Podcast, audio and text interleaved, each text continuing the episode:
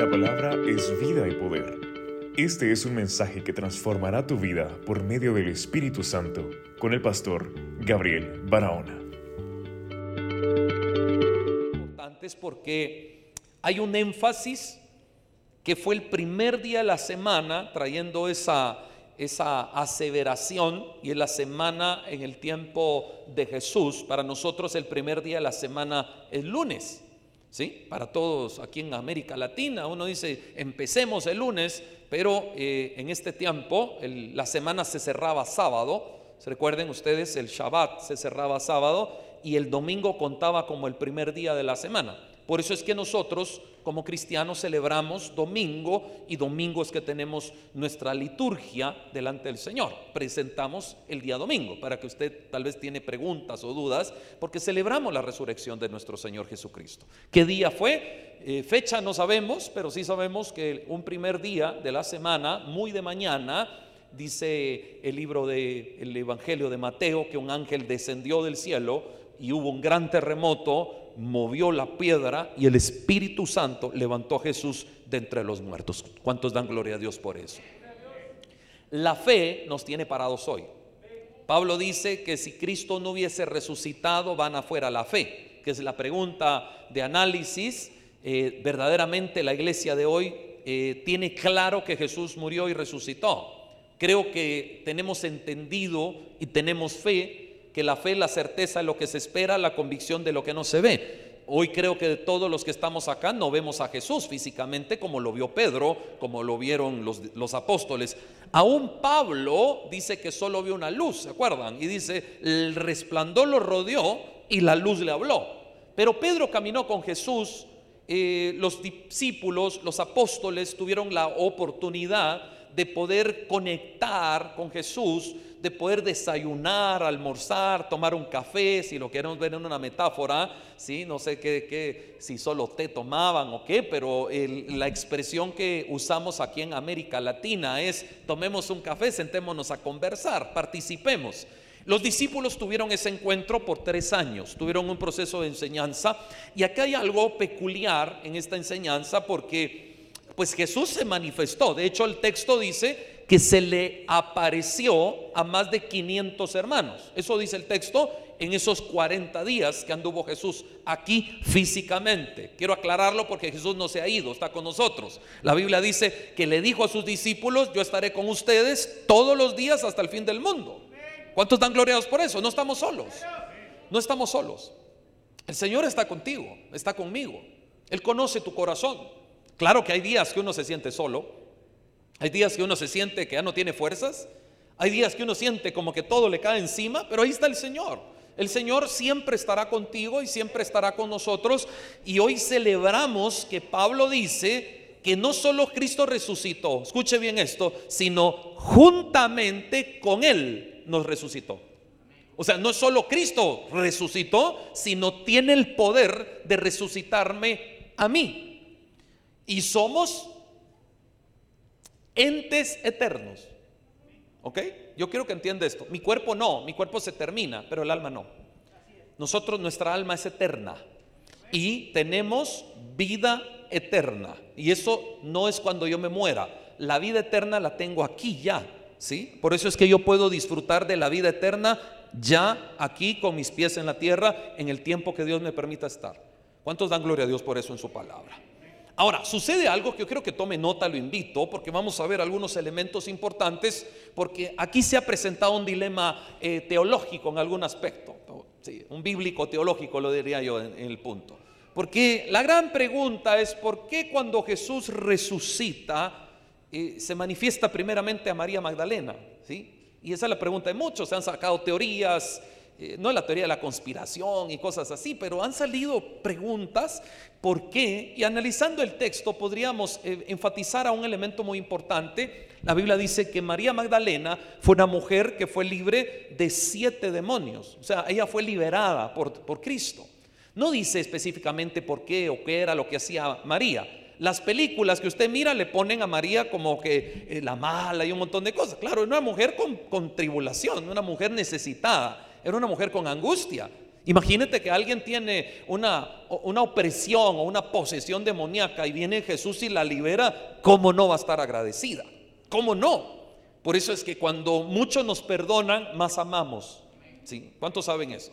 Uno, uno ama más. Mira, te perdono lo que me debes. Ay, ¿qué, ¿dónde te pongo? ¿Sí?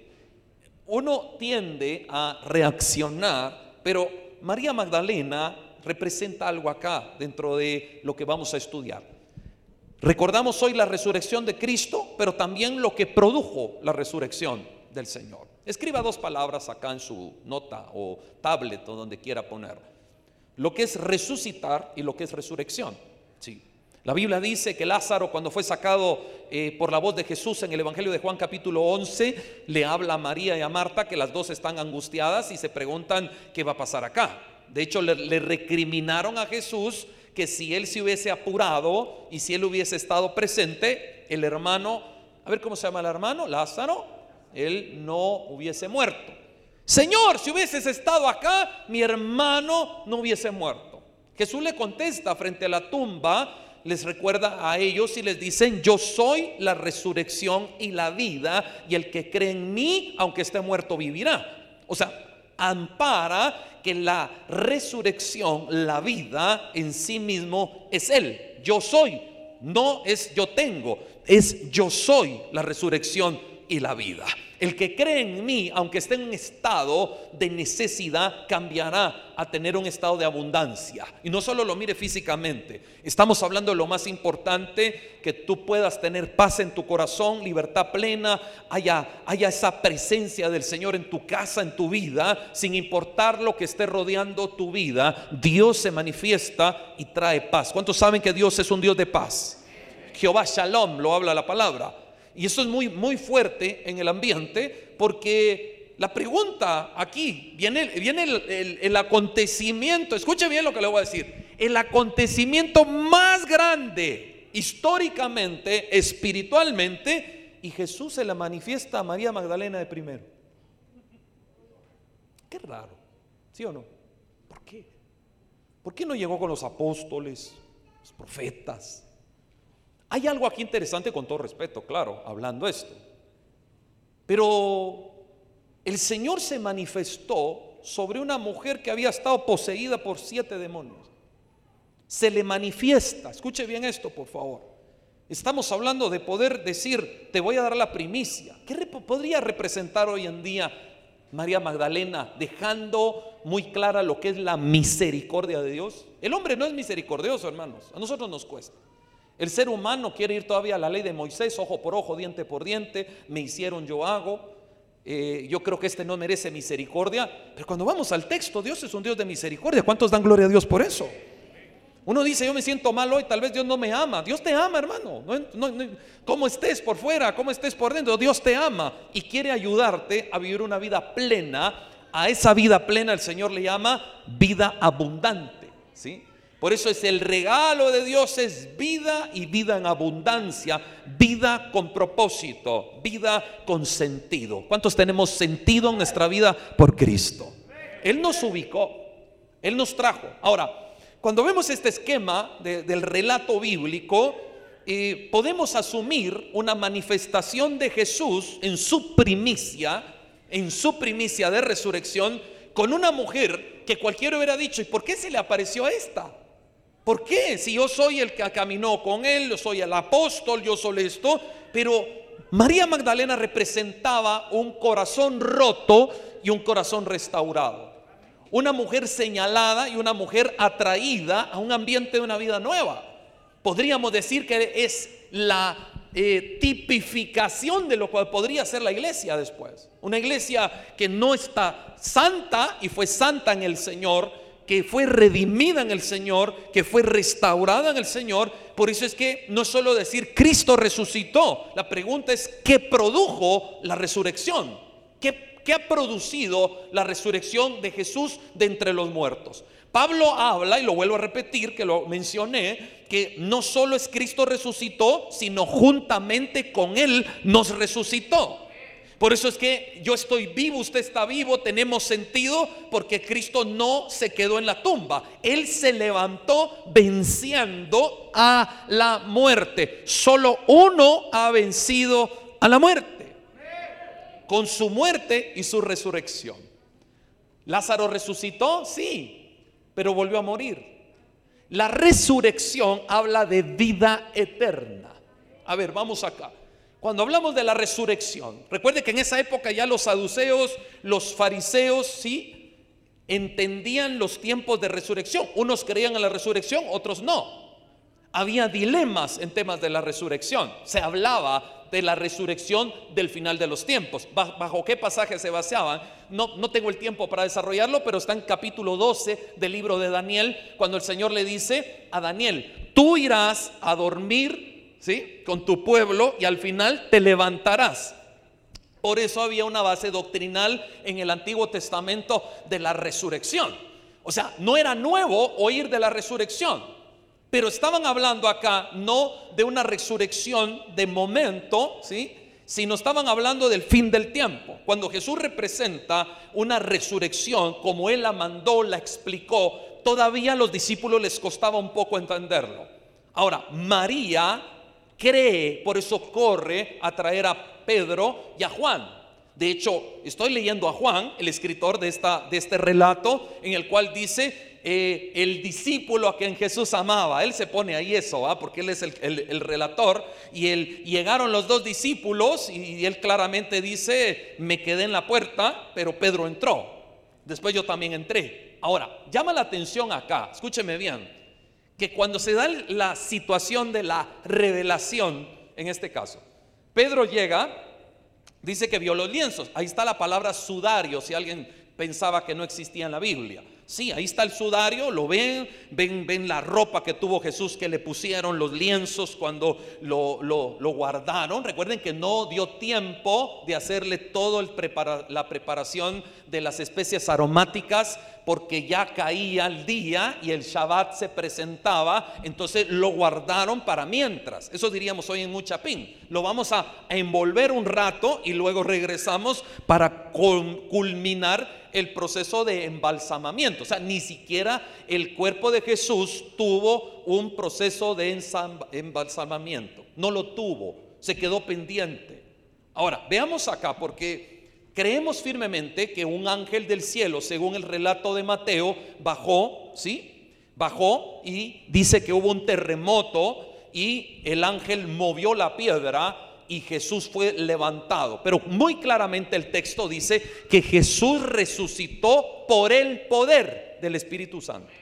El Espíritu Santo empujó al ministerio a Jesús. El ministerio de Jesús fue un ministerio poderoso a través del Espíritu Santo. Lo fortificó, lo estableció y lo lleva durante tres años a predicar el Evangelio y cuando viene el cierre del ministerio humano, que físicamente el ministerio de Cristo continúa porque es la iglesia. Nosotros somos los llamados a terminar lo que no se ha terminado sobre este planeta, sobre la tierra. ¿Estamos bien ahí, hermanos? Va conmigo. Ok, vea esto porque según los escenarios, María Magdalena es, es, aquella mujer que ve a Jesús eh, por primera vez. ¿sí? Ve, cuando ella vuelve, entró Pedro, entró Juan, se retiran, ella como que vuelve a ver y decir, pues no creo que no esté acá, pero cuando logra volver a ver, están los ángeles. Ella tiene una revelación de ángeles que no vio ni Pedro ni Juan en ese momento. La fe hace que las cosas pasen. La fe abre tiempos espirituales, hermanos. Tal vez nadie creía que íbamos a estar sentados un día como hoy, menos un domingo de cierre de Semana Santa, eh, aquí sentados eh, oyendo a Dios. No sé ni dónde pudiéramos estar, pero nuestro corazón ha entendido que Cristo vive y lo celebramos no solo en Guatemala, sino en el mundo entero, que hoy verdaderamente nuestra fe tiene cimiento y tiene un cimiento firme y tiene una sustancia basada en el texto.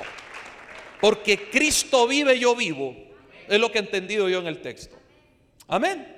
Los ángeles están sentados dentro del sepulcro y tienen una conversación, pero dentro de esa aparición, lo voy a llamar de esta manera, ¿sí? O manifestación, también aparece Jesús. Jesús manifestándose a María Magdalena. Cualquiera hubiera dicho, porque a ella. Yo tengo tal vez mayor mérito. Porque a ella. Por eso es que vemos una, eh, podríamos hablar hasta de un paralelismo, de una María rescatada, de un sistema de vida caótico traída a una vida. La iglesia fue sacada así. Ninguno de los que estamos aquí entramos sabiendo todo, sabiendo, eh, siendo libre, nada, entramos acabados espiritualmente, porque así dice la Biblia, nosotros nacimos muertos en delitos y pecados. Por eso es que el ser humano anhela un cambio en su vida, una transformación. La cruz dio un propósito a una nueva generación de entender hacia dónde podemos caminar en el Señor. Ahora, la manifestación que estamos viendo en María Magdalena, María corre, el, Evangelio de Marcos también dice que ella corrió a hablarle a los discípulos y los discípulos no le creyeron. Los discípulos, y, y ahora entendamos, tal vez no por incredulidad, sino decir, ¿y quién es ella para decirme a mí que soy el gran siervo de Dios? Ojo aquí, porque aquí nos, da, nos pasa llevando a todos. ¿Quién está oyendo esto? ¿Quién es ella? Porque, ¿Por qué a ella? Es que ella creyó. Ella creyó. Y, se lo digo con respeto a, todo aquel que esté viendo este mensaje. Es que Dios siempre va a ver un corazón que tenga fe. para Dios no hay títulos, ni cargos, ni puestos. Para Dios mira un corazón humilde y Él atiende ese corazón y se manifiesta en Él. Amén. Dele un gloria a Dios. ¿Por qué Dios fue Jesús a manifestarse? Y se lo voy a decir como tal vez fue señalada aquella mujer como pecadora. No como las películas te la, presentan, ¿ok? Hay que tener cuidado porque la gente dice, ah, viera que yo me he visto todas las series de no sé qué. Mejor lea la Biblia porque las series a veces están torcidas y a veces ponen cosas que ni, Biblia, ni, Biblia, ni en la Biblia están. Y uno dice, ya me sé cómo es la Biblia. No, ya te, te sabes la película, pero no la Biblia. A ver, no dígame, pero es cierto, ¿sí o no? Uno mira y uno siente que ya se sabe mucho de Jesús por las películas. Está bien que las mire, no estoy en contra. Pero toque el texto para ver si es cierto. En el texto sí habla que María Magdalena fue una de las primeras que vio la manifestación de la aparición de Jesús. Ahora, todas las mujeres fueron al sepulcro muy de mañana y todas las mujeres que están, está la madre de Jesús, están otras Marías también otras mujeres que iban preparadas con las especias, pero ese día vieron una tumba vacía en esa hora. Hablemos del día, del día domingo, por así decirlo. ¿Qué pasa durante todo ese día? Hay incertidumbre. Los discípulos están perdiendo la fe. Aparece una mujer diciendo, Él vive. Yo diría que Pedro pudo haber dicho, pues si yo soy Pedro, tal vez o Mateo o Juan acá, tendría que manifestarse primero a nosotros. ¿Por qué Dios tiene una circunstancia de representación? Estoy hablando de representación. ¿Por qué María? María era una mujer necesitada y libre por el poder de Jesús. La iglesia, la iglesia no nació santa, hermanos. La iglesia no es una iglesia ahorita sin mancha y sin arruga. Uno lo repite el texto, pero Dios sí quiere una iglesia sin mancha y sin arruga. Dios sí quiere una iglesia que se vaya perfeccionando en la palabra, no en el corazón del hombre, sino en la palabra de Dios que cambie el corazón del hombre. Nuestro corazón es duro. Por eso tiene que estar sometido todos los días a la palabra porque nos endurecemos muy fácil. Viene María y dice, ¿ha resucitado? No creo. ¿Sí? No creo yo eso. Eh, menos que tú me vengas a decir a mí que Él se reveló a ti primero si, si yo tengo más que tú. Podrían hacerse algunos enunciados. Estos son postulados personales, ¿sí? Lo quiero aclarar. No es doctrina ni está en la Biblia, pero yo puedo creer aquí personalmente que hubo duda porque se le manifestó a una mujer. De ahí surgen un montón de dilemas hasta gente que cree que Jesús estuvo casado, que, que hizo un montón de cosas. Se lo menciono porque usted sabe, usted ha leído, leen mucho, pero hay dilemas en temas, pero hoy quiero entrar al tema de lo que significa como tema central la resurrección de Jesús y lo que hizo en mi vida, sino no solamente lo que es capaz de hacer. Ok, vamos aquí porque ángeles anunciando que Jesús ha resucitado. En ese evento se da a un Pedro, un Juan, pero cuando, cuando en el otro relato del sinóptico llega María con los discípulos, María les dice, ha resucitado Jesús. Y ellos no creen. Y ahí es donde ellos dicen, yo no, no creo, pero voy a ir a ver al sepulcro a ver qué pasa. ¿Cuántos recuerdan esos textos? Ahí van los dos, la palabra muy claramente dice, y volvieron los discípulos a los suyos, capítulo 20, versículo 10, verso 11 dice, pero María estaba afuera llorando junto al sepulcro y mientras lloraba se inclinó para mirar dentro del sepulcro. E, ella llora porque su Señor, ella sí tiene claro que el Mesías, su Señor y su Salvador, ha muerto. Y ella, ella dice, ¿dónde está? ¿Dónde está? Los ángeles están operantes hablando de una resurrección, hablando de ¿dónde está? ¿Dónde está? Quiero saber. ¿Por qué buscas dentro de los muertos al que vive? ¿Por qué estás desenfocada? Iglesia amada 2022, ¿por qué buscamos donde no es? Esa es una pregunta importante en el proceso de la resurrección porque la resurrección trajo afirmamiento, ¿sí? O firmeza, usado de una mejor palabra, usó una firmeza en mi sentido de creencia. Para los discípulos todavía no está claro y yo quiero que eh, podamos analizar este pasaje y me acompañe a Lucas, por favor. Vamos, vamos acá a Lucas 24. ¿Cuántos están aquí todavía? ¿Sí?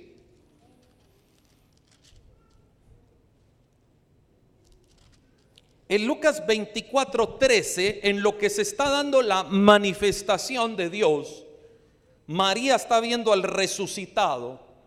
Pedro está teniendo una experiencia porque eh, aquellos muchachos que están, y este es el famoso pasaje, Camino a Emaús. ¿Cuántos han oído la historia de Camino a Emaús? En el capítulo 24, versículo 13, dice, y he aquí, dos de ellos iban el mismo día. El mismo día es el mismo día de la resurrección. Los mismos, dice, van el mismo día a una aldea llamada Emaús, que estaba a 60 estadios de Jerusalén. E iban hablando entre sí de todas aquellas cosas que habían acontecido. Sucedió que mientras hablaban y discutían entre sí, Jesús mismo se acercó y caminaba con ellos mas los ojos de ellos estaban velados para que no le conociesen. Y les dijo, ¿qué pláticas son estas que tenéis entre vosotros mientras camináis? ¿Y por qué estáis tristes?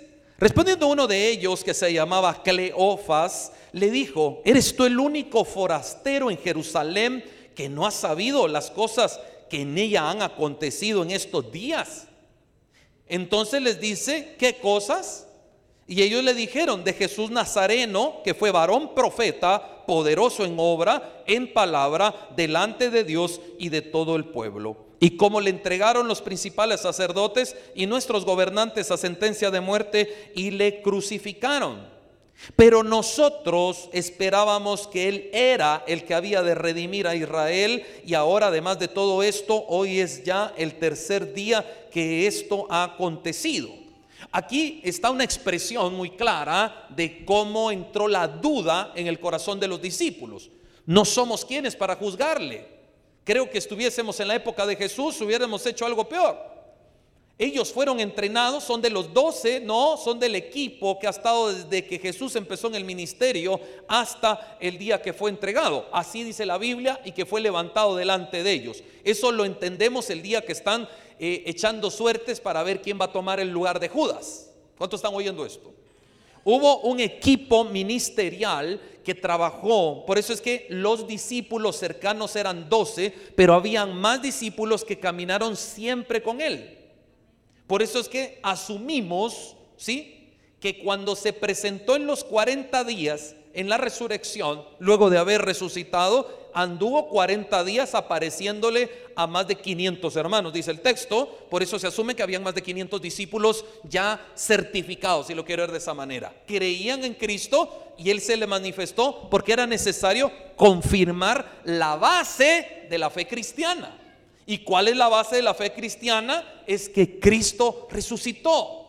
Por eso Pablo dice, nadie puede poner otro fundamento que el que está puesto. ¿Cuándo se colocó el fundamento? Cuando Cristo murió y resucitó. Tengo que hablar de los dos casos, no solo la resurrección. Porque el día que Cristo muere hubo milagros también. ¿Qué milagros hubo el día que Cristo murió?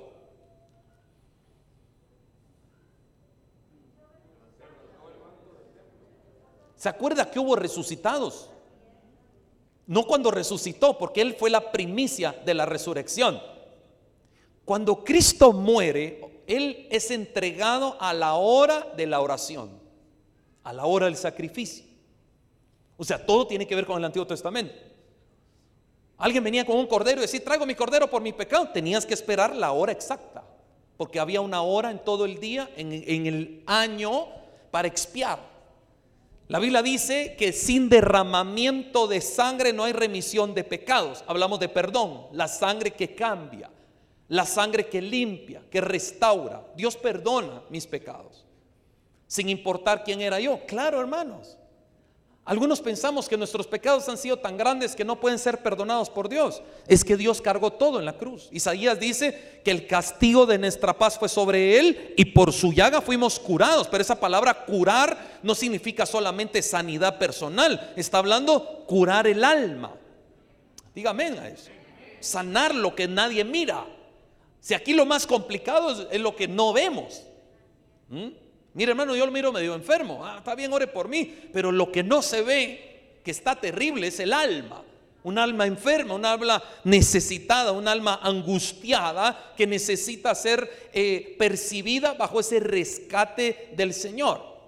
¿Qué nos tiene el Señor haciendo hoy acá? Estamos nosotros agradeciéndole al Señor porque Dios nos sacó del lodo cenagoso y del pozo de la desesperación. Gracias a Dios que ya se nos olvidó cómo era esa vida. Era una vida terrible. Era una vida sin propósito. Gracias a Dios que se va olvidando y vamos olvidando, qué bueno, pero no olvides que un día Dios hizo un milagro en tu vida y hoy hay un antes y hay un después de que Cristo llegó a tu casa, llegó a tu vida, llegó a tu corazón. Si hay cambios, si hay cambios. Ahora, ¿a quién fue a traer Jesús? ¿Por qué se manifiesta acá? Y estoy entrelazando varios pasajes, ¿sí? Ojo aquí, porque Jesús les dijo a sus discípulos instrucciones firmes cuando les sopla, cuando habla y dos mil años después esa constitución, si lo quiere ver espiritual, es que prediquemos el Evangelio a toda criatura. Eso significa expandamos la, la, salvación a otras personas que todavía no han conocido. Hablamos a veces de conversión, ¿sí? Y, suena raro porque me estoy convirtiendo a qué. No, es ser rescatados, ¿sí? Ser rescatados es convertirme de una vida vieja a una vida nueva. Un propósito que Dios me tiene acá. Amén. Entonces, cuando dice que dos de los discípulos que ya oyeron, ojo aquí, ya oyeron porque ya las mujeres contaron que Jesús resucitó, hay incertidumbre, se sienten frustrados, dieron todo, podrían sentirse eh, desilusionados, eh, di todo, tres años, caminé, trabajé, no veo nada, me siento como que me jugaron la vuelta. No, algo pasó en un sentido de análisis personal humano. Diste todo y ahora qué pasó? ¿Dónde está tu rey? ¿Dónde está tu Señor? Está enterrado, lo vimos morir, lo mataron. No se levantó, no tomó Roma, no, no conquistó. Esa era la, mirada que el pueblo esperaba, ese, ese libertador Mesías que lo esperaban como un Mesías de espada, de lanza y de libertad como tal vez se presentó Moisés, que con grandes plagas sacó al pueblo. Podría haber una relación mental, psicológica, que el pueblo de Israel estaba esperando un Moisés. Por eso es que hasta Juan dice, vayan y pregúntenle a mi primo si él es el que ha de venir o esperamos a otro. La respuesta a los discípulos de Juan llegan que te dijo, los ciegos ven, los cojos andan, los leprosos son limpiados, los sordos oyen y a los pobres es anunciado el evangelio. No no está hablando ya los, la caballería está lista porque Cristo trajo una libertad más grande más poderosa que la libertad del alma del hombre, que no se entendía en aquel tiempo bajo qué postura iba a venir a esta revelación. Dios trajo la libertad más grande que un ser humano puede tener.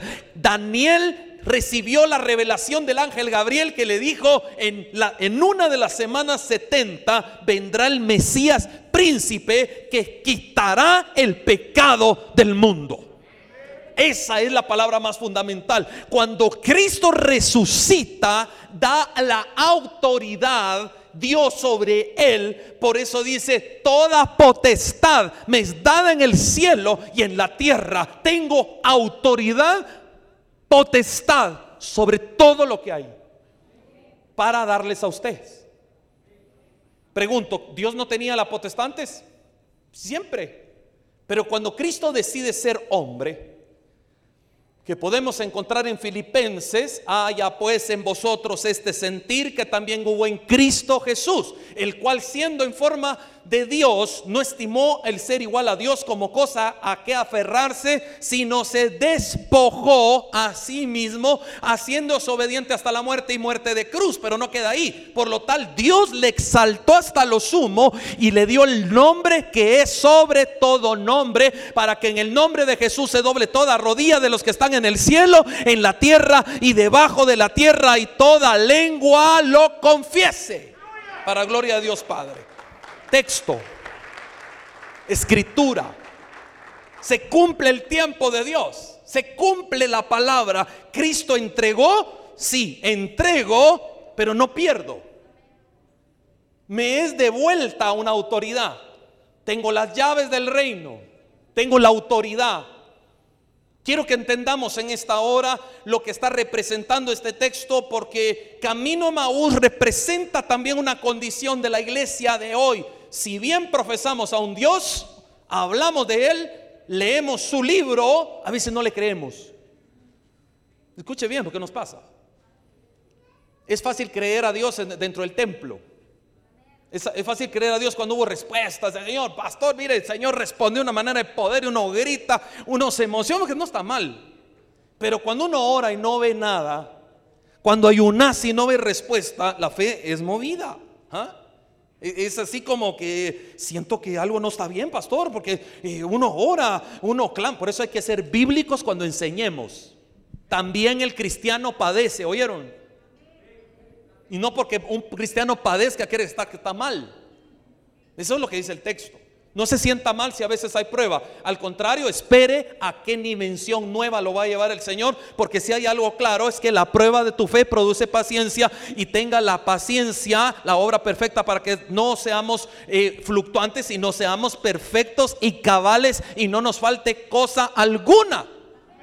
Por eso es que Cristo pasa la cruz. Porque si no había cruz, no había gloria. ¿Cuántos entienden esto? Si no hay cruz, no hay gloria. Si Cristo no baja a la cruz, si no va a la cruz, muerte de cruz, no puede ser exaltado y tampoco nos libera a nosotros. La resurrección me trajo a mí, a usted y a todos los que conocemos libertad en contra de lo que ya estaba establecido. Quiero dejar claro eso porque cuando me paso a Colosenses capítulo 2, dice la Biblia que Jesús anuló el acta de los decretos que había contra nosotros son dictámenes de jueces. ¿Sí? ¿Estás oyendo esto? Juez que dice, aquí no salís. Esta es tu sentencia. Dice, anulando el acta de decretos que había contra nosotros, que nos era contraria, que nos enjuiciaba, quitándola de en medio y clavándola en la cruz. Ojo aquí, despojó a principados, potestades los despojó, hubo un, un momento donde yo veo que el Señor está tomando todo lo que nos condenaba. Quiero que entendas eso. Pastor, yo soy un hombre bueno. Según la Biblia, no. Tal vez tú te sientes bueno, pero la Biblia dice que el hombre por naturaleza es malo. La naturaleza pecadora, adámica caída. Por eso necesitamos a Cristo. Está aquí conmigo. Uno cree que es bueno. Por eso es que uno siente que no necesita a Dios a veces. No, somos almas con necesidades. Somos almas que necesitamos todo el tiempo ser rescatadas, ser cuidadas, ser redimidas. Pastor, otra vez caí en pecado, otra vez me tropecé, otra vez. Pues eso es, eso es, no le voy a decir normal porque en el Señor no debe ser así pero cada vez que tropiezas hay alguien que te sostiene. Cada vez que te sientes que te hundes y el hoyo se está abriendo, alguien te sostiene. Y esa mano dice, no se ha cortado para salvarte, aún te sigue sosteniendo. Es la mano de misericordia de Dios. ¿Acaso no vivió eso María Magdalena?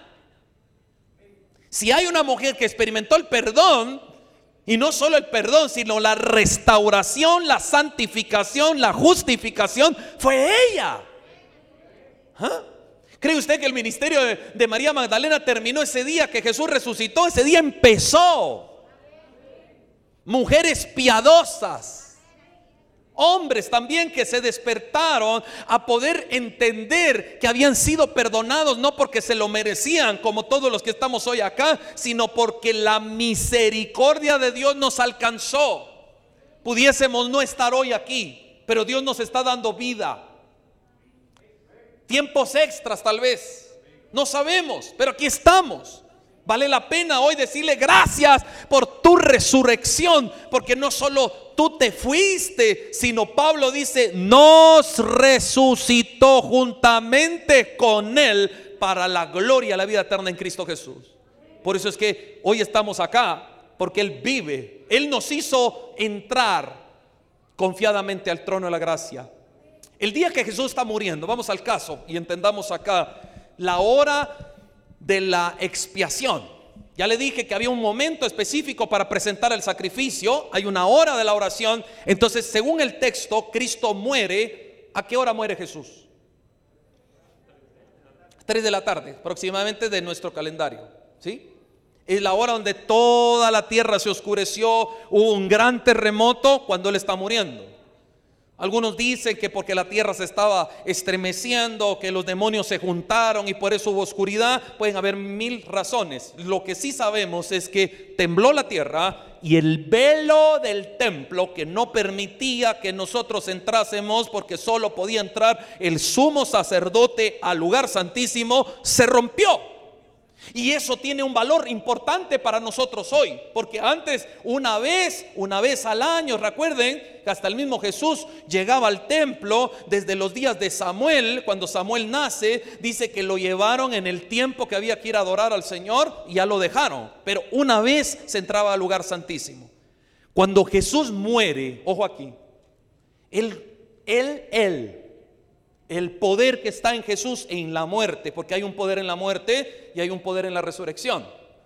¿Sí? Nosotros creemos en el Cristo resucitado, pero el poder de la muerte hace que se establezca un nuevo tiempo, porque Cristo cuando muere rompe el velo. El velo que no deja ver, ¿qué hay ahí adentro? No sé, dicen que ahí está la presencia de Dios. ¿Ya me entendió? Mira, Gabriel, aquí no entras porque aquí solo los iluminados entramos. Pero el Señor dijo, eso se va. Eso se va. Acercaos confiadamente al trono de la gracia donde puedo alcanzar oportuno socorro. Eso te está diciendo, no importa tu nombre. Si vas a la cruz, entras. ¿Alguien lo entiende aquí? No me vaya a pedrear. No estoy hablando de un evangelio liberal. ¿sí? Cuando hablo de la gracia me apedrean algunos. Vos querés que todo el mundo entre. Pues si para eso murió Cristo, para que todos entremos. Y no lo dice Juan. No dice Juan 3 que la luz vino al mundo y los hombres amaron más las tinieblas que la luz porque sus obras eran malas. Pero en Juan 3 dice, porque Dios no envió a su Hijo al mundo para condenarlo, sino para que el mundo fuera salvo por él. Estábamos ahogándonos y alguien nos dijo, te saco, no quiero, no importa, te saco. Yo soy la resurrección y la vida y el que cree en mí, aunque esté muerto, vivirá. Esa es la expresión más grande del amor incondicional de Cristo en el rescate de hoy a mi alma y entender por qué estoy aquí. ¿Está conmigo?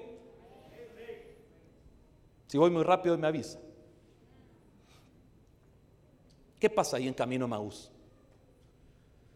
Dos muchachos están, oyen que las mujeres vienen, dicen que Jesús ha resucitado, empieza la duda, yo no vi nada, ¿por qué se le apareció aquel, aquel no? ¿Sabes qué? Algo los hizo salir de Jerusalén ese día. ¿Está conmigo? Sí, algo los sacó. Vamos a 60 estadios, empecé, venite Cleofas, vamos a caminar, vámonos de aquí. ¿Cuáles son esas expresiones que a veces tomamos? Mire, ya no aguanto esto, mejor me voy, voy a darme una mi vuelta. Ya no quiero ir esto, mentira. Esta dice que resucitó, aquel dice que también que tocó ahí el. Ah, vámonos de acá, vámonos, vámonos, vámonos vos, vámonos. ¿Por qué se van? No sé.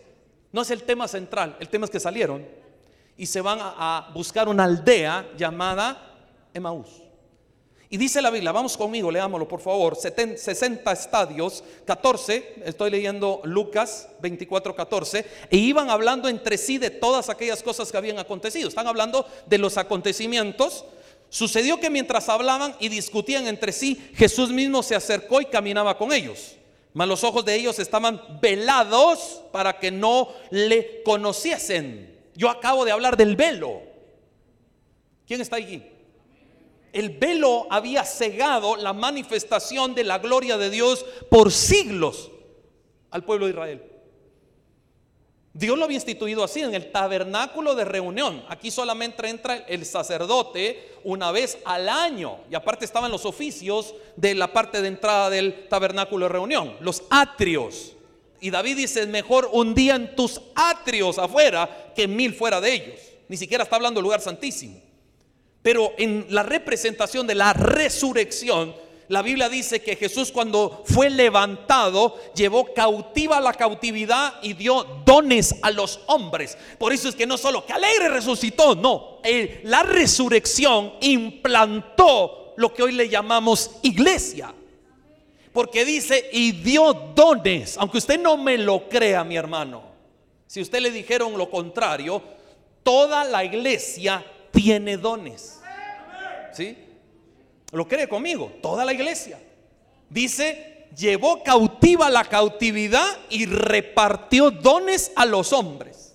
Y los dones en la expresión paulina ayudan al desarrollo de la iglesia para crecer juntos y ser curados. ¿sí? La palabra soteria es salvación, curamiento. ¿sí? ¿Está conmigo aquí?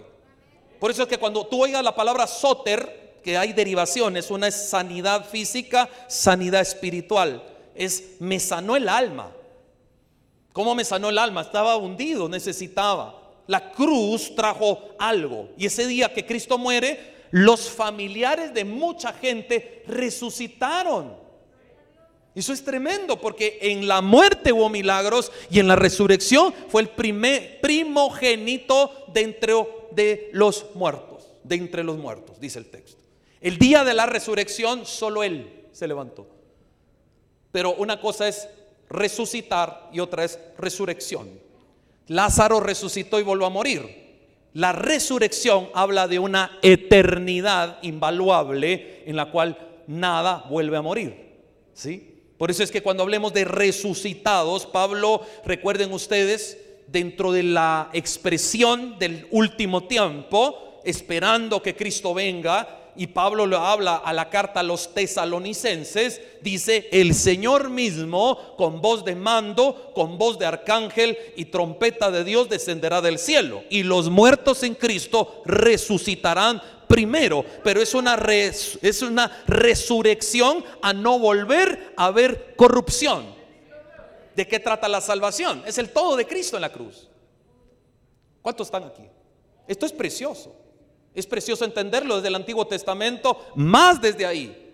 ¿Quién mira a Jesús en los evangelios? Todos. ¿Quién ve a Jesús en el Antiguo Testamento? Ahora, para los días de Jesús, por eso hay que entender esto, cada vez que Jesús decía las escrituras, las escrituras, está hablándose de los profetas, la ley y qué otro, los salmos. ¿Estamos acá? Ahí hablaba Jesús. Los ojos de ellos estaban velados para que no le reconociesen. Ellos no, ellos la manifestación. Pero la pregunta es, ¿por qué si eran discípulos ahora no le reconocen? Porque la fe hace que veas y creas y la no fe trae duda y trae ceguera. Entonces aquí hay un tema. Nos golpearon. Pastor, eh, estamos orando para que Dios nos dé más trabajo y que la empresa crezca y ahora vino prueba. Estamos orando por sanidad y se, peor se puso el hermano. Estamos orando por esto y pasan las cosas contrarias. ¿Y por qué crees que pasan las cosas? Porque hay un enemigo que quiere vulnerar tu fe. No es Dios. Dios te está probando para elevarte, según lo que dice el texto, en un nivel de madurez hasta que alcancemos la estatura del varón perfecto, creado según Dios. Por eso dice, despojados del viejo hombre que está viciado conforme a los deseos engañosos y renovados en el espíritu de la mente. Pero lo único que puede renovar el espíritu de la mente es Cristo. ¿Cuántos estamos acá? Solo Él renueva el espíritu de mi mente a través del sacrificio y el perdón de mis pecados. Si algo quiero que, yo, que, que, en esta hora tú tengas seguridad es que todos los pecados fueron clavados en la cruz. No he terminado lo que decía Colosenses, anulando el acta que había contra nosotros que nos era contraria, quitándola de en medio y clavándola en la cruz, despojó a los principados, a las potestades, triunfando sobre ellos en la cruz. Ya viene una palabra que casi no se menciona mucho. Por tanto, nadie os juzgue. Por tanto, nadie os juzgue. Con respeto digo, a veces uno dice, este se va a ir al cielo, este no. ¿Y tú quién eres? ¿Eres juez?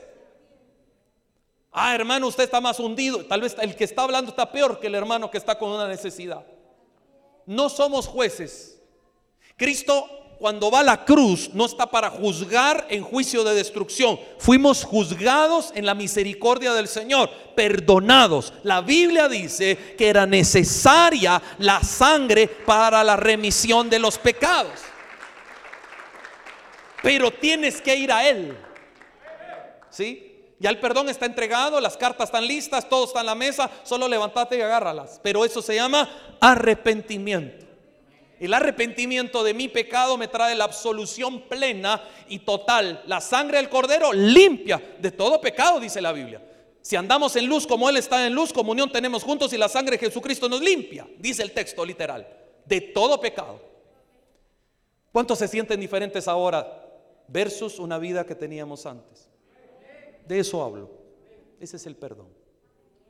Pastor, usted no tiene idea de quién fui, ni usted tampoco de quién fui. ¿Qué nos interesa? De aquí.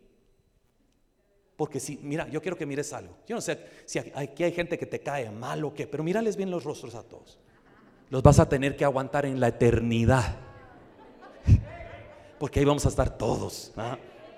Este pastor ya no lo aguanto. Pues prepárate porque vamos a estar eternos con el Señor allá, gozándonos en la presencia del Señor. Dele un aplauso al Señor. ¿Ah?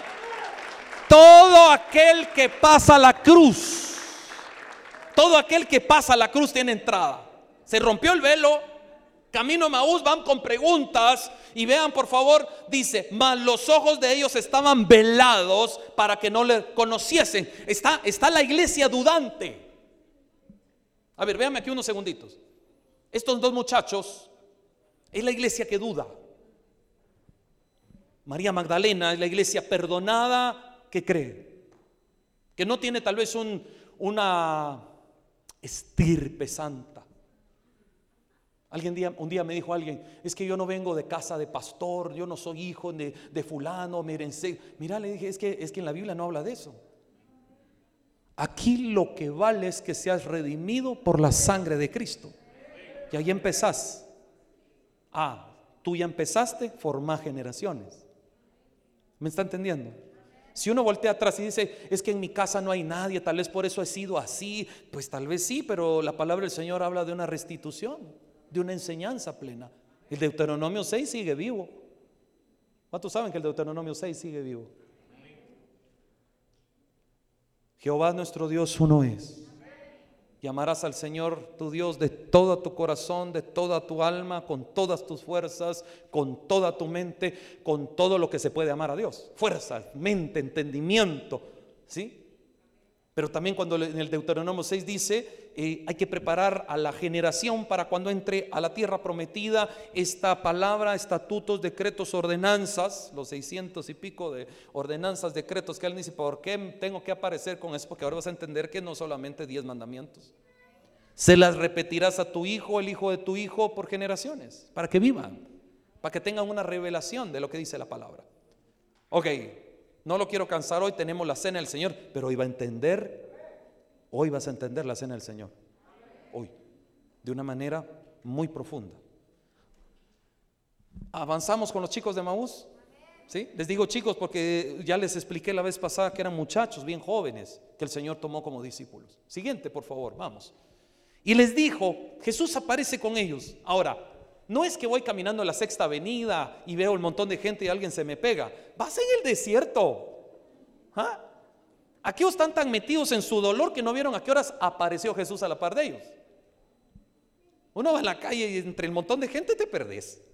Pero aquí no, aquí vas entre el de puro desierto. Y si miras un tipo que se te está acercando, lo ves de lejos. Pero nuestro dolor es tan grande que no nos deja ver. Pastor, yo no tengo dolor. Qué bueno. Ayuda a otros entonces. Pastor, yo ya pasé eso. Ayuda a otros. Pastor, estoy entrando. Fortalécete en él. Porque vas a salir. Y una vez vuelto, confirma a los hermanos que van a necesitar de ti. Porque así es.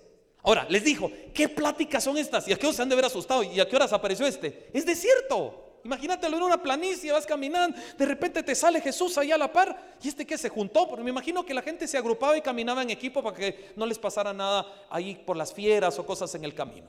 ¿Qué pláticas son estas? ¿Sí? ¿Qué pláticas son estas que tenéis entre vosotros mientras camináis? ¿Por qué están tristes? O sea, de lejos los vi tristes. Su, su manera de hablar no es de gozo, es de dolor, es tristeza. Usted sabe que hablamos lo que somos. Estoy re bien, pastor. No, yo no te. No, tío, poder de Dios cayó ahorita sobre mí. No, si los ojos son las ventanas del alma. Aunque uno quiera engañar a quien sea, solo te ven la cara. ¿Por qué, los, ¿por qué la gente que está cerca de uno le dice, ¿qué tenés hoy? Nada, nada, nítido, nítido, nada. ¿Mm? Uno se duele.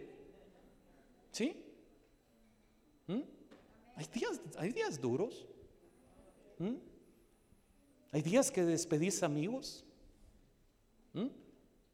Hay días que, te toca despedir un familiar.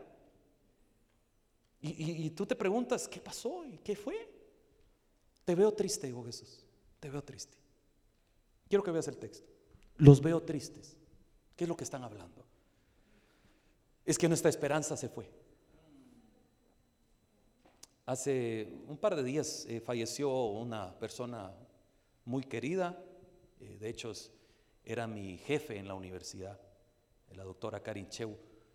Y pues de pronto vienen cosas que no estás esperando y de pronto la gente se va, ¿verdad? Y, son personas que llegas a apreciar mucho. O sea, cuando recibí la, noticia, no crea que, no me golpeó, pues sí, sí me pegó, me pegó. Gente querida, gente eh, de muchos años de estar trabajando juntos. Y de pronto vienen esas, esos, esos, ¿sí? Que, que te dan. No, no, no, no estás, ah, no, te, te, da congoja, te da tristeza. Eh, los, los muchachos acá están dolidos, no solo porque Jesús no está, sino porque murió.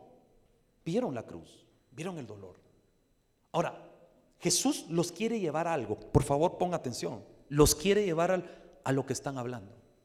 ¿Qué pláticas son estas? Y contame porque hay tristeza en tu corazón cuando yo no te hablé de eso.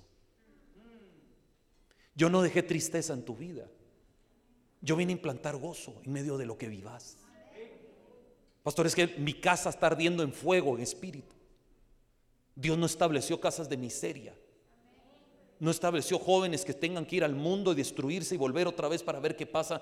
No, Dios dio vida eterna para que podamos preservar nuestra generación.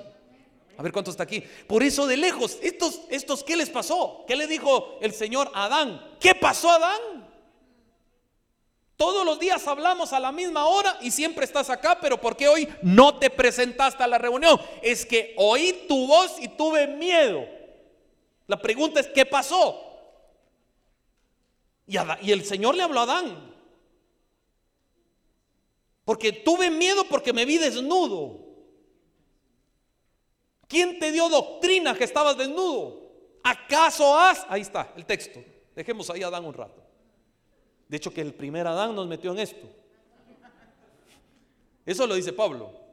El primer Adán, por el primer Adán vino la condenación y la condenación entró y pasó al, al pobre mundo. Hoy sí dígale, pobre mundo, porque Adán lo condenó según el texto. Por Adán el pecado entró al mundo. Ahora dinos el mundo, mundo perdido. Sí, pero el pobre mundo no estaba creado en eso. Ese mundo también tenía algo diferente, pero el pecado entró a través de Adán, pero a través del segundo Adán. Gloria a Dios por el segundo Adán que dice Pablo. Porque el segundo Adán trajo la vida, la, restitución. Ahí tienen el entendimiento de Joel. Restituiré los años que comió la oruga, el saltón, el revoltón y la langosta. Lo voy a restituir en el Mesías. En él. La tristeza se fue tan, tan, tan, tan, tan en una nueva dimensión en Isaías. Pero en este caso hay algo. ¿Por qué es tan triste? Siguiente verso, por favor. Vamos por el tiempo. Respondiendo uno de ellos se llamaba Cleofas, le dijo, ¿eres tú el único forastero en Jerusalén que no ha sabido las cosas que en ella han acontecido estos días? Siguiente verso. Entonces él les dijo, ¿qué cosas? Miren que Jesús tremendo. ¿De qué están hablando? Quiero oírlos, quiero oír tu corazón. Yo aprendí algo cuando uno está sentado en la iglesia, uno contesta lo que el predicador quiere oír. ¿Sí o no? Así. ¿Qué es lo que hay en mi corazón? Por eso la pregunta muy clara. ¿Qué cosas ellos dijeron de Jesús Nazareno? Aquí entendamos, el texto ya lo leímos porque ellos lo presentan como varón profeta, poderoso en obra y en palabra delante de Dios y de todo el pueblo. ¿Eso no dice nada? Para ellos es un profeta, los discípulos. Entonces algo, algo no está bien aquí. Estoy triste porque mi, mi profeta no está. Y no estabas parado cuando Jesús le dio una manifestación. ¿Y quién dicen ustedes que es el Hijo del Hombre? ¿Qué dijo Pedro?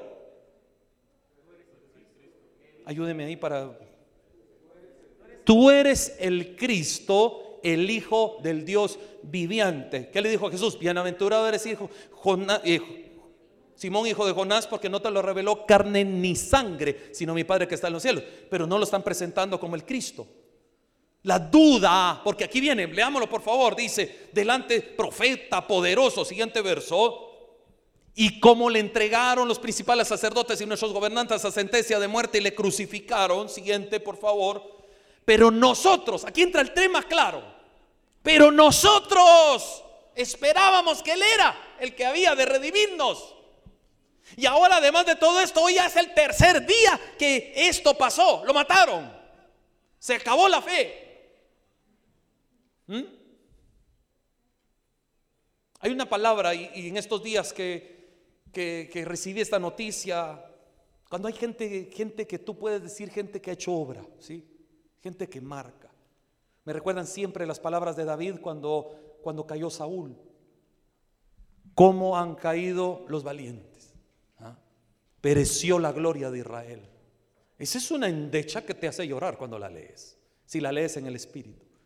David llorando porque el que lo quería matar a él murió. En ese caso, pues. Pero mire lo que dice aquí. Nosotros esperábamos que él era que él nos fuera a redimir, pero se murió. Ya no está. Ahora, aquí hay un secreto porque Jesús eh, muy claramente dice, a mí la vida nadie me la quita. Yo la pongo. Un día platicando con unos teólogos decían, Jesús pudo haber estado colgado en la cruz días, meses, si no entrega el cuerpo, el, el espíritu. Es que Jesús no lo podían matar. ¿Alguien entiende esto? Por eso dice a mí, nadie me quita la vida, yo la tengo que entregar, porque me clavas en la cruz, sigo vivo. Hasta hoy seguiría vivo, clavado en la cruz. Pero él dice, no, consumado es. Si yo no entrego, no lo salvo a estos. Si yo no entrego todo en la cruz, yo no puedo rescatarlos a estos, no los puedo liberar de su cautiverio. Bendito el día que digo, consumado es, Padre, en tus manos encomiendo mi espíritu. Porque Él entregó, no lo olvides, a Jesús no lo mataron. Él entregó su vida. Dice claramente, a mí nadie me la quita. Por eso los discípulos están desconcertados. ¿Por qué? Me lo quitaron. No, Él se entregó. ¿Mm? Están aquí. Deme unos minutitos más, porque te vas a entender algo lindo. Además de todo esto, ya pasaron tres días. Y no vemos que nada se aclare. Siguiente verso. Aunque también, vamos a meter ahí porque venimos de una medio bulla que mejor nos salimos de la casa y queremos respirar un poco de aire camino de Maús. Pero aparecieron las hermanas, ustedes saben cómo son las hermanas. ¿ah? Eran hermanas de fe. Aunque usted no lo cree, no le guste, las mujeres a veces tienen más fe que nosotros. Confían, creen. No nos sintamos malos hombres, también tenemos fe, pero eso nos cuesta. La mujer creyó, dice, dice la Biblia, que vio, creyó. Y fue a convencer a todos. Mucha Jesús resucitó. Ah, no te creemos. Bueno, yo ya les. Ya les dije. Y si me apareció a mí primero, menos vamos a creer en vos. Y yo era la pecado, menos todavía. ¿Cómo hemos cambiado los argumentos? Pensamos que Dios se manifiesta solo en los que piensan que son santos. Dios se manifiesta en corazones humildes. Ahí tal vez en la esquinita de tu apartamento, de tu casa, ahí llega Él, ahí se manifiesta y ahí pasan cosas grandes. Decisiones firmes traen grandes avivamientos. Las que antes, miren esto, denme un poquito de tiempo ahí, aunque también nos han asombrado, porque sí, unas mujeres de entre nosotros, porque son de nuestro grupo, las que antes del día fueron al sepulcro, siguiente verso, y como no hallaron su cuerpo, pues no sé si se inventaron, pero vinieron diciendo que también habían visto visión de ángeles, quienes dijeron que él vive. Siguiente verso. Y fueron algunos de los nuestros al sepulcro y hallaron así como las mujeres habían dicho, pero a él no le vieron. O sea, vimos que el sepulcro estaba así, pues no había nada. Pero te lo queremos contar a ti, aquí, a ti, forastero. Siguiente. Entonces él les dijo, miren cómo les entra. Oh insensatos y tardos de corazón para creer todo lo que los profetas han dicho. Yo les hablé. Yo no estoy para juzgar a los discípulos aquí, sino al contrario, me pongo cuántas veces fallamos dudándole a Dios en el día de la hoguera. Habían intereses en algunos hijos de Zebedeo. Pónganme de un lado de Jesús al otro cuando se establezca en los palacios, porque así lo veían ellos. Por eso es que eh, el tema fue. La mamá de, uno de los hijos de Zebedeo, de los dos, de, hecho, dice: Jesús, cuando venga y se establezca el reino, permití que un hijo mío está a un lado y el otro al otro para que gobiernen con autoridad. Jesús los fregó, perdonen la expresión, disculpen. ¿Qué le dice? Ustedes pueden comer de la comida que yo como. Amén. Pueden tomar del cáliz que yo voy a tomar. Amén. No saben lo que están hablando. ¿Podés vivir el sufrimiento que yo pongo? Sí.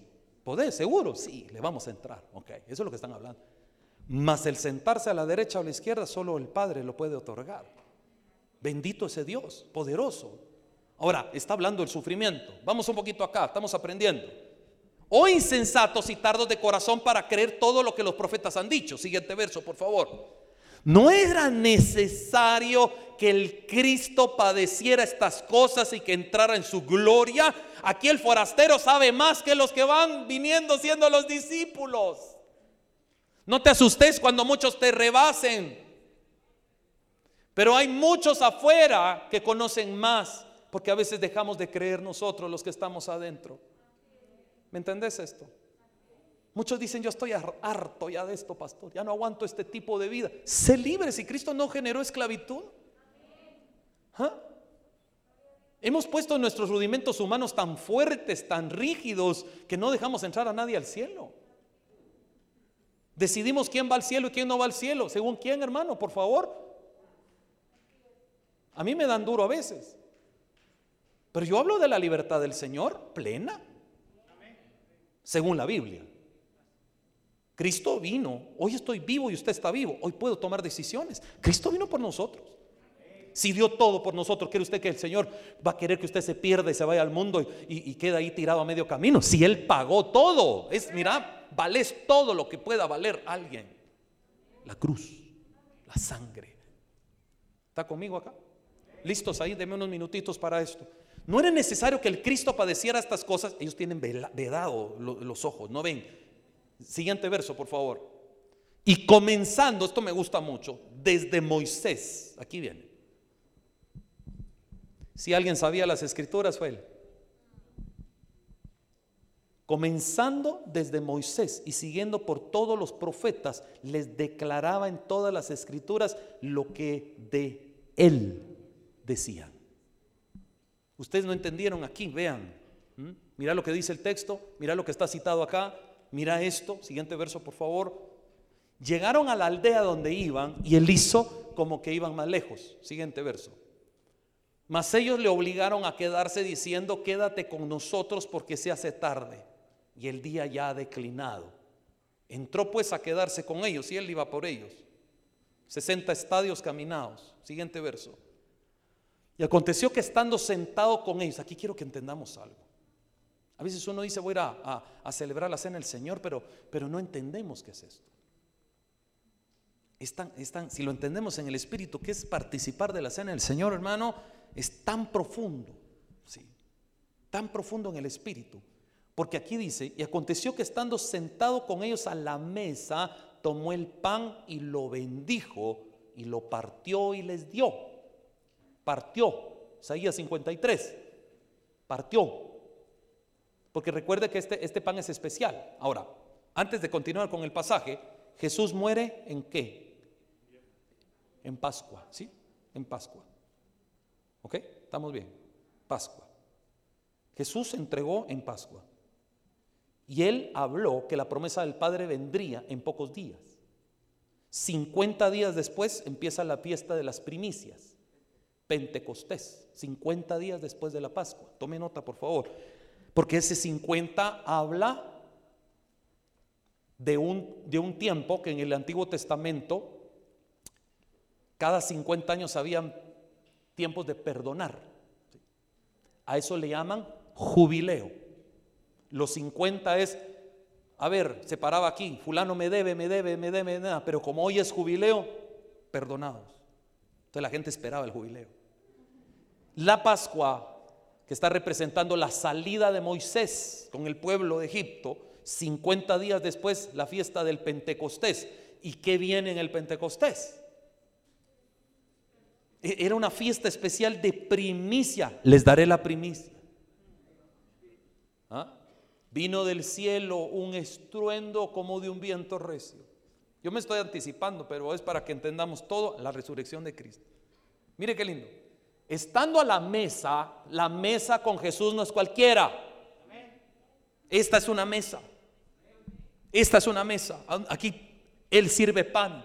En el Antiguo Testamento, me gustaría tener hasta diapositivas para que fueras ver el tabernáculo de reunión, pero en el Antiguo Testamento se instituyó que se sacrificaba, no sacrificio, sino se exponía los panes de la proposición. El pan estaba desde la mañana hasta la noche ahí servido. ¿Y para quién es? Se lo presentamos a Dios. ¡Qué locos!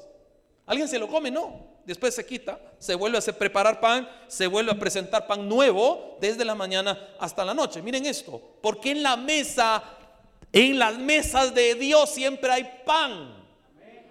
¿Alguien está oyendo esto? No, no, no. En la mesa de Jesús siempre hay pan. Nunca faltará a la mesa de Jesús su palabra. Nunca, nunca. Y la misma palabra que representa pan representa el cuerpo. Dos representaciones, la palabra y el cuerpo. No quiero cansarte mucho. Y aconteció que estando sentado con ellos a la mesa, tomó el pan, pero él tomó la autoridad. Está en casa ajena. ¿Mm? Yo cuando llego a algunas casas, bueno, cuando son de las ovejas de la iglesia, pues todo el mundo está esperando que el pastor bendiga. ¿Sí o no? Pastor, bendecí la mesa, gloria a Dios. Pero el, el de la casa decide. Si el pastor bendice la mesa o el de la casa la bendice, no importa, la cosa es que se bendiga la mesa. Pero aquí él tomó el pan, él. Ustedes ni los conozco, no, yo sí los conozco, anduve con ustedes, ustedes son los que no me conocen a mí, ya me desconocen, pero les voy a abrir los ojos. Entonces acá hay algo interesante, en la resurrección, Cristo ya resucitado, la participación de la cena del Señor es crucial, porque sentados a la mesa, toma el pan y lo bendice y cuando lo parte, Ahí, ahí, pasó algo espiritual. Vamos aquí. Tomó el pan y lo bendijo y lo partió y les dio. Siguiente verso. Entonces, aquí viene el entonces, cuando hay entonces es que hubo un epicentro. ¿Qué pasó? Entonces les fueron abiertos los ojos y le reconocieron, mas él desapareció de sus vistas. Los ojos son abiertos cuando regresas al pacto. Este es el nuevo pacto en mi sangre. Todas las veces que coman de este pan y beban de la copa, anuncian la muerte del Señor hasta que Él venga. ¿Cuántos estamos aquí esperando la segunda venida de Cristo? Pero no solo es esperar, esperar los tiempos. Hubo una época donde mucho se preparaba mucho la gente entendiendo los tiempos, entendiendo toda la escatología, pero no cuidando su templo. Empieza de acá. O ignoráis, dice Pablo, que tu cuerpo es templo del Espíritu Santo, el cual no es de ustedes, sino es de Dios. Entonces fueron abiertos los ojos, reconocieron, mas él desapareció de su vista. Aquí le dice, te abro los ojos porque tenés algo que hacer. Entendiste que sí ha resucitado. Siguiente verso, vamos pronto, por favor. Y se decían el uno al otro, no hay mucha gente, solo hay dos. No ardía nuestro corazón en nosotros mientras nos hablaba en el camino y cuando nos abría las escrituras, nos sentíamos esa pasión, esa palabra entrando. ¿Por qué? Porque les habló palabra. ¿Qué hace la palabra del Señor? Penetra hasta partir el alma, discierne los pensamientos y las intenciones del corazón. Y no dice a Timoteo que la escritura es para, ¿sí? Toda escritura es inspirada por Dios, útil para qué? Corregir, redarguir, instruir en justicia a fin de que el hombre de Dios eh, sea perfecto, enteramente preparado para toda buena obra. La palabra estaba entrando en ellos, abriéndole los ojos, destapando todo argumento, posicionando fe. El que estaba triste, ¿por qué están tristes? ¿Qué pasó? Es que hoy la resurrección de Jesús. No hay sentido. Las mujeres dijeron, no les creemos. Hace tres días ya de hoy no hay nada. Yo invertí todo aquí, hombre. Perdí mi tiempo tantos años. No diga nada. No tiene propósito esto. Pero cuando los ojos se abren, cambian los ambientes espirituales. Porque ves lo que nunca viste. Tuviste a Jesús ahí. Abrazalo, se fue. Pero te habló desde Moisés, profetas, salmos, manifestando todo el movimiento del Mesías. ¿Está conmigo acá? No ardía. Siguiente verso. A mí me arde esto cada vez que oigo. ¿Ah? Levantándose en la misma hora. Aquí no importa 60 estadios, qué hora es, las vigilias de la noche, la tarde. Aquellos dijeron, nos regresamos ahora mismo a Jerusalén. Entonces vas a entender algo. Cuando Dios sale a tu encuentro, te regresa a tu lugar de posición. El lugar de ellos no era Maús, era Jerusalén. No se muevan de aquí. Quédense. Claro, eso lo dice cuando ya está eh, pronto a ser llevado delante de todos. Pero no solo es creer en la resurrección, sino es creer que Él vuelve otra vez. Le voy a ser sincero, hermano. La iglesia moderna, como no habla mucho de esto, de la segunda venida de Cristo, estamos como en los días que Jesús estuvo. Dudamos mucho si verdaderamente va a venir. Dudamos mucho si el Señor va a levantar una iglesia como el Señor la está esperando. Pero eso no es, no es de nosotros. El, el, enemigo bombardea. Te vas a quedar en el estado donde estás. Vas a ver que no cambias. Te vas a estar en lo mismo. No, Cristo trajo libertad plena. Trajo amor. Por eso es que la manifestación de misericordia se la presentó a María Magdalena. ¿Sí? Muy claramente una representación de iglesia transformada. No era la misma María Magdalena que Jesús llamó al ministerio. Era una mujer renovada, transformada, libre, con propósito y con fe. Eso somos ahora. Y si el enemigo, te ha metido otra cosa en el cerebro, sácalo, porque ya somos otra cosa. Fuimos redimidos. Entonces, ¿qué sentido tiene hoy un domingo de resurrección estar aquí en la iglesia? Todo. Estamos agradecidos de poderle decir al Señor gracias porque si fuimos María Magdalena un día. Hoy ya no. Hoy perdonó el Señor. Por eso hay, hay, que entender este día. No es una religiosidad, por favor no lo tome así. Hay que ir el domingo a la iglesia porque es el domingo No, hay que entender que hizo Cristo en la cruz para poder estar aquí parado hoy. Porque los años siguen, los meses vienen, las tentaciones llegarán otra vez, los problemas se volverán a presentar, pero no vas a regresar atrás porque Cristo te hizo libre. Dios te liberó, no para volver atrás, nunca más. ¿Tienes fe? Él te ama. Con amor eterno te amado. Te enseñé mi misericordia. Ahora miren esto, porque ellos toman una decisión, vamos, levantándose en la misma hora, volvieron a Jerusalén y hallaron a los once reunidos y a los que estaban con ellos. entraron, hey, miren, yo no paro acá, a, puro, a puro pie, pues démosle, pa, pa, pa, como aquellos muchachos que saben caminar en volcanes, en montañas. Yo me imagino estos tipos, mm, porque no hay Facebook. ¿ah? Miren, aquí estoy con Jesús cenando, no, no se puede. ¿ah? Es caminemos y llevemos la noticia. Ahora, solo véame aquí. Ya no es ese, par de tristes, atribulados. Yo imagino que hasta hoy en la mañana lo decía, una mochilita aquí atrás. ¿Qué pláticas son esas? Estamos tristes, Jesús. Ahora vemos gente. Cambiará mi lamento en baile. Quítate la tristeza y pone gozo en nuestro corazón. Amén. Solo Él lo hace. Siguiente verso, vamos casi cerrando. Decía, ha resucitado el Señor verdaderamente y ha aparecido a Simón. Siguiente verso, por favor. Vamos al 35. Entonces ellos contaban, ahora ya los de Maús ya no cuentan tristeza, ya no cuentan decepción, ya no cuentan, ya, ya cinco días, tres días, día no pasó nada. No, ahora dicen, contaban las cosas que les había acontecido en el camino y cómo le habían reconocido al partir el pan. Hoy vamos a partir el pan, pero no es solo, denme un panito, no, es entender que el, el, el recordar la cena del Señor abre los ojos. Por eso Pablo dice en Corintios 11, yo recibí lo mismo que les transmití a ustedes, que Jesús la noche que fue entregado tomó pan y habiendo dado gracias. Yo no sé cómo Jesús daba gracias, pero tenía su manera que cuando está con los de Maús dijo, gracias, estas son las palabras de Jesús. ¡Tum! Se fue. ¡Ay! ¿Ah?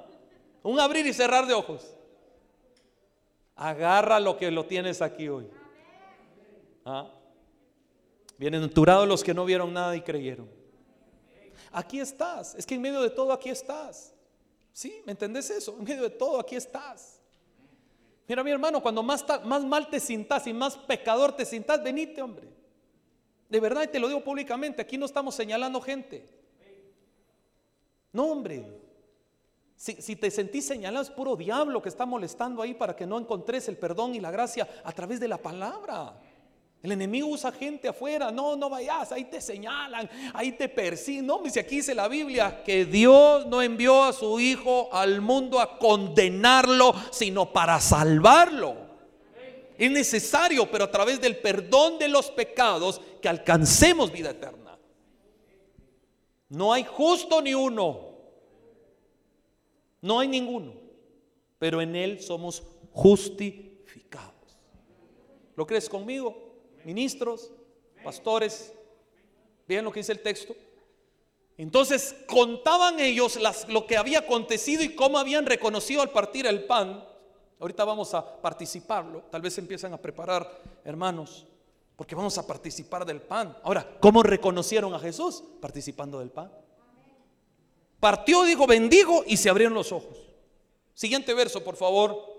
Mientras ellos aún hablaban, a mí me gusta esto como relatan en la Biblia, aún estaba la palabra en su boca y cayó, en el capítulo 10, allá en la casa de Cornelio, dice el Espíritu Santo sobre todos.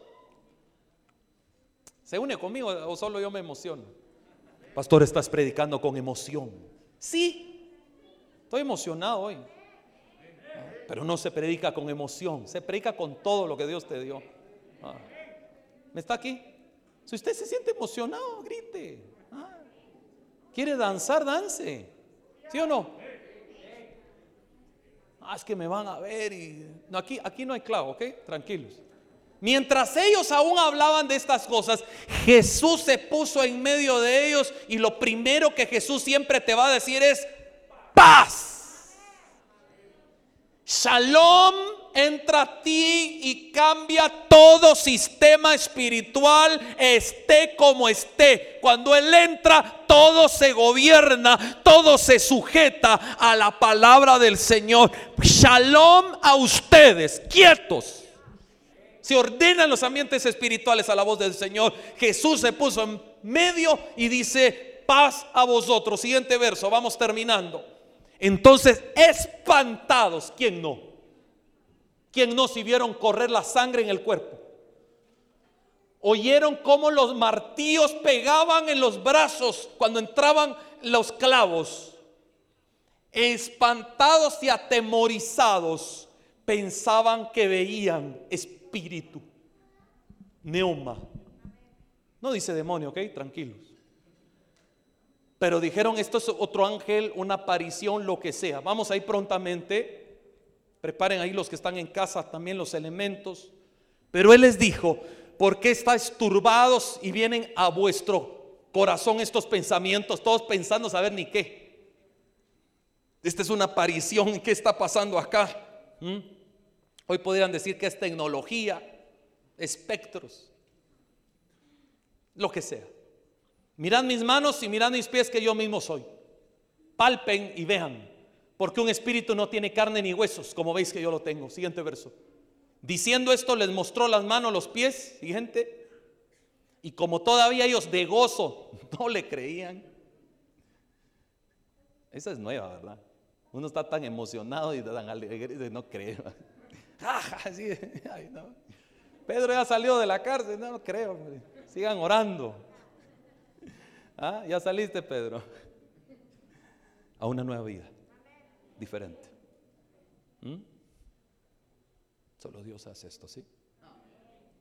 ¿Lo crees? Solo Él. Porque te va a cambiar. Jesús les dice, no solo eso, van a ver que no solo soy espíritu, tengo cuerpo, traigan comida, porque aquí me siento a comer con ustedes. Mesa le trajeron un pez asado y un panal de miel. Yo digo que estábamos, nos todos hubiéramos estado así, con la boca abierta. Ahora, ¿qué quiere Dios con nosotros hoy? Podría hablar toda la tarde de la resurrección de Jesús. Con Mateo, con Marcos, con Lucas. Y aquí estamos. Y Juan. Pero no quiero que olvides que si Cristo no hubiese resucitado, esto sería una pérdida de tiempo. Hoy tenemos la cena del Señor. Yo quiero que nos preparemos ahora con entendimiento. Jesús le sirvió la cena camino a Emmaús a estos muchachos. Si alguien ha tenido falta de fe en medio de la prueba, este es un momento para recobrar fe, para volver a la esperanza. Aquí hay muchos que hemos bautizado. ¿Sí? Dios te ha bautizado en agua trayendo una certificación pública. Que el Señor hizo nuevo. Y la Biblia dice que en Él son nuevas todas las cosas. ¿Por qué no se pone de pie junto a nosotros ahora? Vamos a bendecir los elementos que tal vez un día fueron los que estuviesen ahí en la mesa de los chicos camino de Maús con Jesús.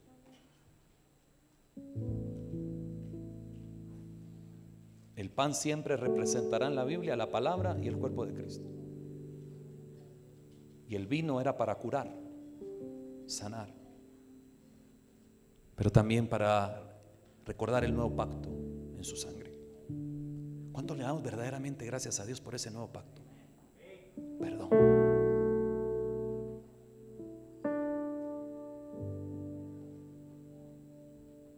aquellos hermanos que tal vez se anticiparon a la presencia de Dios. Tened confianza que los vamos a ver un día.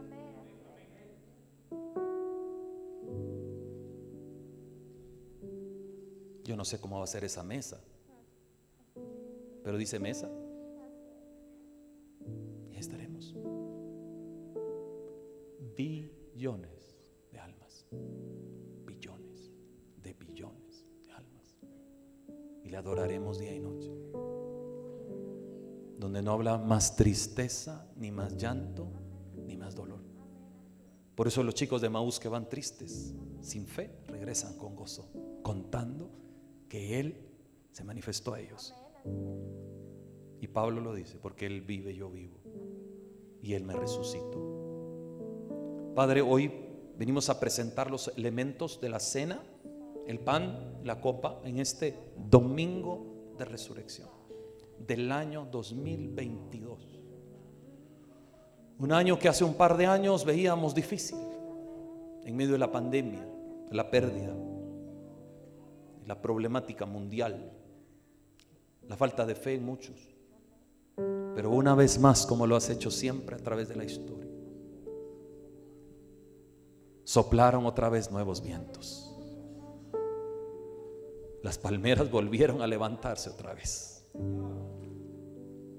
Y el lugar que tuvo sequía se convirtió en manaderos de aguas que están trayendo paz a los corazones los hogares de la iglesia.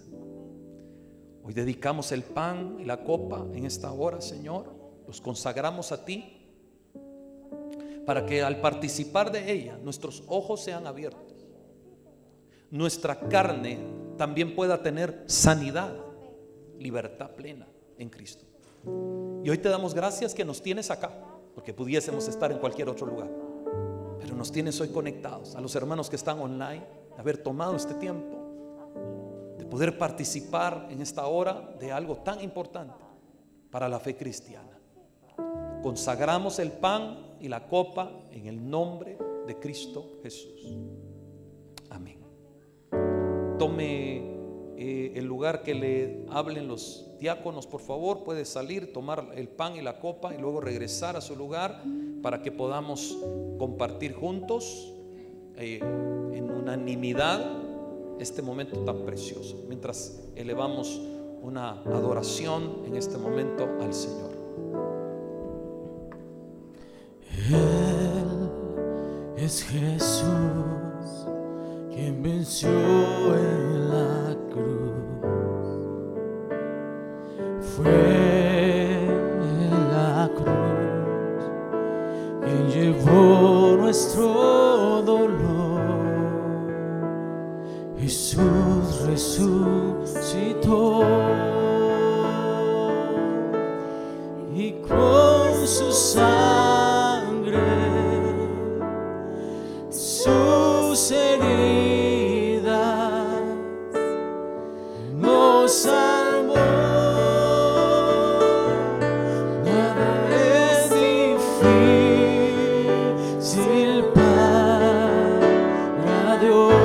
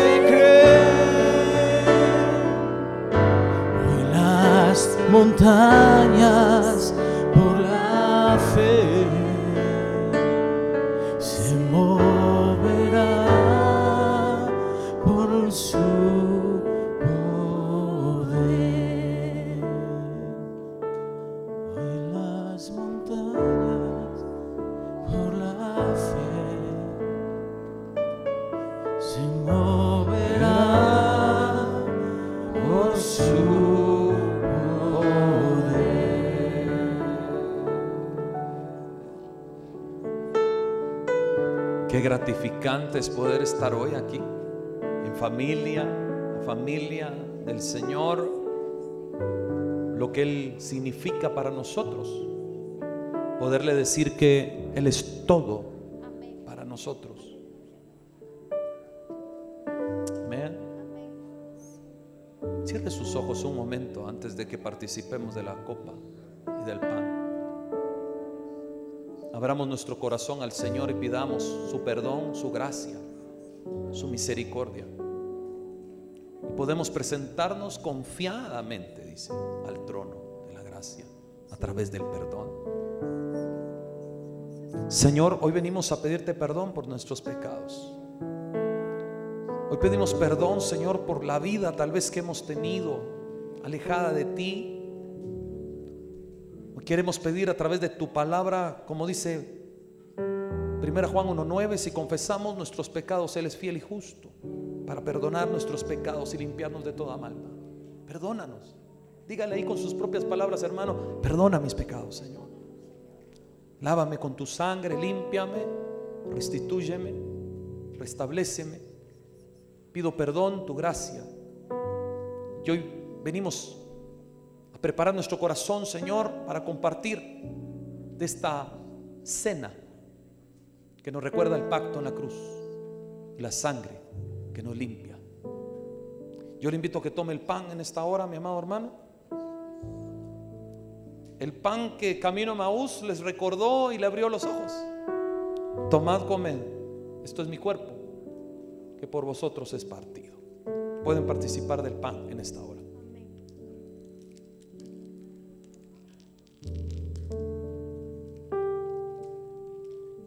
Puede abrir también su copa en este momento.